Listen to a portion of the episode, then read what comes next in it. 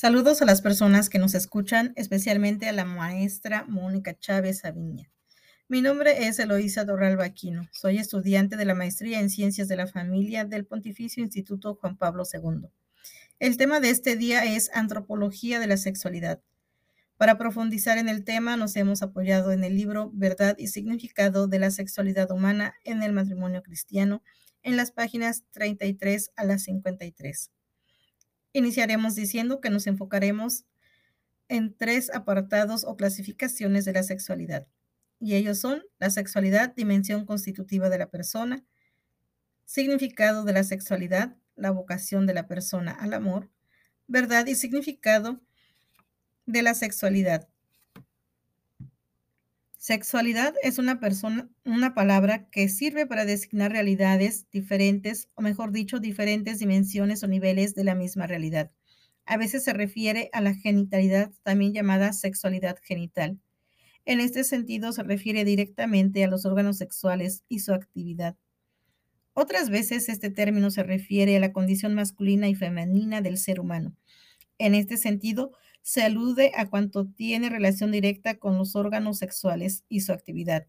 Otras veces con ese término se habla de la condición masculina o femenina del ser humano, es decir, del conjunto de características propias de cada sexo, sexualidad genérica. Esas dimensiones dan origen a dos modos de relacionarse la persona con significados y manifestaciones diversas. Es una realidad compleja que afecta a la persona en su núcleo más íntimo, Caracteriza al hombre y a la mujer no solo en el plano físico, sino también en el psicológico y espiritual, con su huella en todas sus manifestaciones. Acercarse a la verdad y sentido del qué y el para qué de la sexualidad humana exige siempre el marco de la visión integral del ser humano. La sexualidad de la persona humana es una e indivisible, porque no está sujeta a ninguna forma de dualismo. Pertenece al ser de la persona porque, en otro caso, habría que considerarla como una realidad extrínseca no constitutiva del ser humano. El cuerpo y el espíritu constituyen en su totalidad unificada corpóreo espiritual que es la persona humana. El espíritu se une a un cuerpo que necesariamente es masculino o femenino, y por esa unidad sustancial entre cuerpo y espíritu, el ser humano es en su totalidad masculino o femenino. La sexualidad, masculinidad o feminidad caracteriza y determina a todas y cada uno de los componentes de la unidad sustancial cuerpo-espíritu que llamamos hombre o mujer. Por eso, todas las dimensiones espirituales del hombre están impregnadas por esta dimensión, y esta, a su vez, por la espiritualidad. El significado de la sexualidad. La dimensión sexual del ser humano es una dimensión constitutiva de la persona humana, afecta a los diversos estratos y dinamismos del ser humano, determinando la diferenciación existente entre el hombre y la mujer. La configuración cromosómica, la morfología anatómica y corporal, los rasgos psicológicos, afectivos, etc. El significado de la sexualidad se puede comprender desde la consideración de la humanidad del hombre y de la mujer, conocimiento racional, y también con la luz que a partir de la revelación proporciona la fe conocimiento de la fe. Ambos conocimientos se complementan. Si bien es en la enseñanza de la revelación donde se da a conocer la verdad entera sobre el hombre, creado a imagen y semejanza de Dios, sanado y renovado en Cristo. La sexualidad está al servicio de la comunicación interpersonal y de esa manera a la perfección propia y de los demás. El ser humano no es un ser aislado y solitario, no es una cosa entre las cosas, Tampoco es una interioridad encerrada en sí misma y sobre sí misma. De tal manera experimenta su corporalidad que tiene conciencia clara de que su existencia en el mundo está determinada por la relación con su cuerpo y a través de él por la posibilidad de comunicarse con el mundo y los demás. La sexualidad humana está orientada a expresar y realizar la vocación fundamental e innata del ser humano, que es el amor. El amor el hombre, imagen de Dios, es todo hombre. Es imagen de Dios como persona sexuada. No es bueno que el hombre esté solo. Esa afirmación del Génesis nos dice que el hombre por sí solo no realiza la esencia de la persona como tal. como imagen de Dios, ha sido creado para amar. Dios es amor y vive en sí mismo un misterio de comunión personal de amor. Dios inscribe en la humanidad del hombre y de la mujer la vocación y por tanto la capacidad y la responsabilidad del amor y de la comunión. La sexualidad humana es parte integrante de la concreta capacidad de expresar el amor. Ese amor precisamente en el que el hombre, persona, se convierte en don y mediante este don realiza el sentido de su ser y existir. La diferenciación sexual, macho y hembra, los creó, está orientada a la complementariedad. Es una afirmación de la persona del yo con el otro yo y del yo con el, el otro yo, de la persona humana. En la feminidad afirma a la vez el yo de su ser personal en la masculinidad. La expresión del amor es un fin intrínseco de la sexualidad y está orientado inseparablemente a la fecundidad, ya que el amor es fecundo por su propia naturaleza. La atracción mutua entre el hombre y la mujer que tiende a la comunión personal y a la satisfacción sexual en la unión corporal plena desemboca por su propia naturaleza en la generación de nuevas vidas. Y Dios les dijo, sed fecundos y multiplicaos. Génesis 1 del 26 al 28. La bendición de la fecundidad corresponde a la unión del hombre y la mujer. Serán una sola carne a la que conduce la mutua complementariedad basados en las sagradas escrituras, la tradición de la Iglesia ha considerado siempre la actividad sexual como una participación, como cooperación con el amor creador de Dios. La integración de la sexualidad en la persona.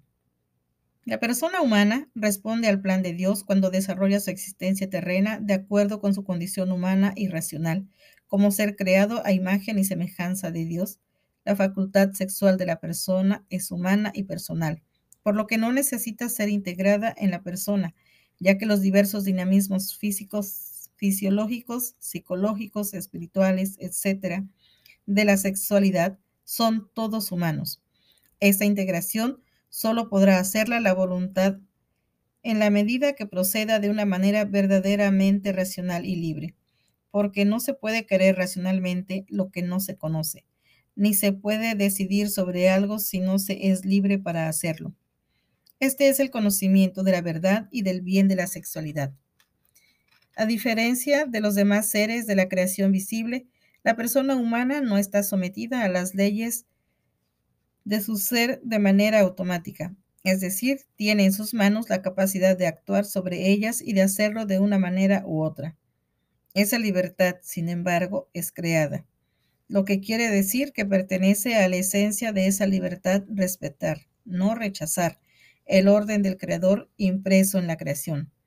Las inclinaciones de la sexualidad no constituyen sin más e inmediatamente las normas de la moralidad sexual, pero esas inclinaciones sí son el camino que permite conocer la verdad y el bien de la sexualidad que han de observarse para que la actividad sexual sea recta. La ley natural de la sexualidad es obra de la razón práctica del hombre. Además de esta ley natural, para conocer la verdad y el bien de la sexualidad, Dios ofrece al hombre la ayuda de la revelación, cuya plenitud es Cristo mismo. De esa manera, es capaz de llegar a penetrar también en el bien y el significado de la sexualidad en el orden sobrenatural, esto es, en el bien del hombre incorporado al misterio de Cristo Salvador, ya que el hombre no se encuentra solo en la búsqueda del bien y la verdad. Para esto mucho nos ayuda el dominio de la castidad en la integración de la sexualidad, y consiste en respetar la verdad, los significados y los bienes de la sexualidad, integrándolos en el bien de la persona. Pero como consecuencia del pecado original, el ser humano experimenta que se ha quebrado la armonía de la sexualidad en la unidad interior de su ser corpóreo espiritual y también en la relación interpersonal entre el hombre y la mujer. Y este es precisamente el objetivo de la castidad, orientar la actividad de la sexualidad hacia su propio bien, integrándolo en el bien de la persona. Es la virtud que impregna la racionalidad, el ejercicio de la sexualidad. Por tanto, la integración de la sexualidad no significa la destrucción de la dimensión psicosomática del hombre. Significa que el espíritu del hombre penetrará plenamente en el cuerpo y los dinamismos espirituales gobernarán por entero los dinamismos psicosomáticos, con la correspondiente consecuencia de una completa subordinación de estos. La castidad es una virtud positiva y orientada al amor. Crea la disposición necesaria en el interior del corazón para responder afirmativamente a la vocación del hombre al amor. La castidad es una virtud necesaria para todos los hombres en todos los estados y etapas de su vida.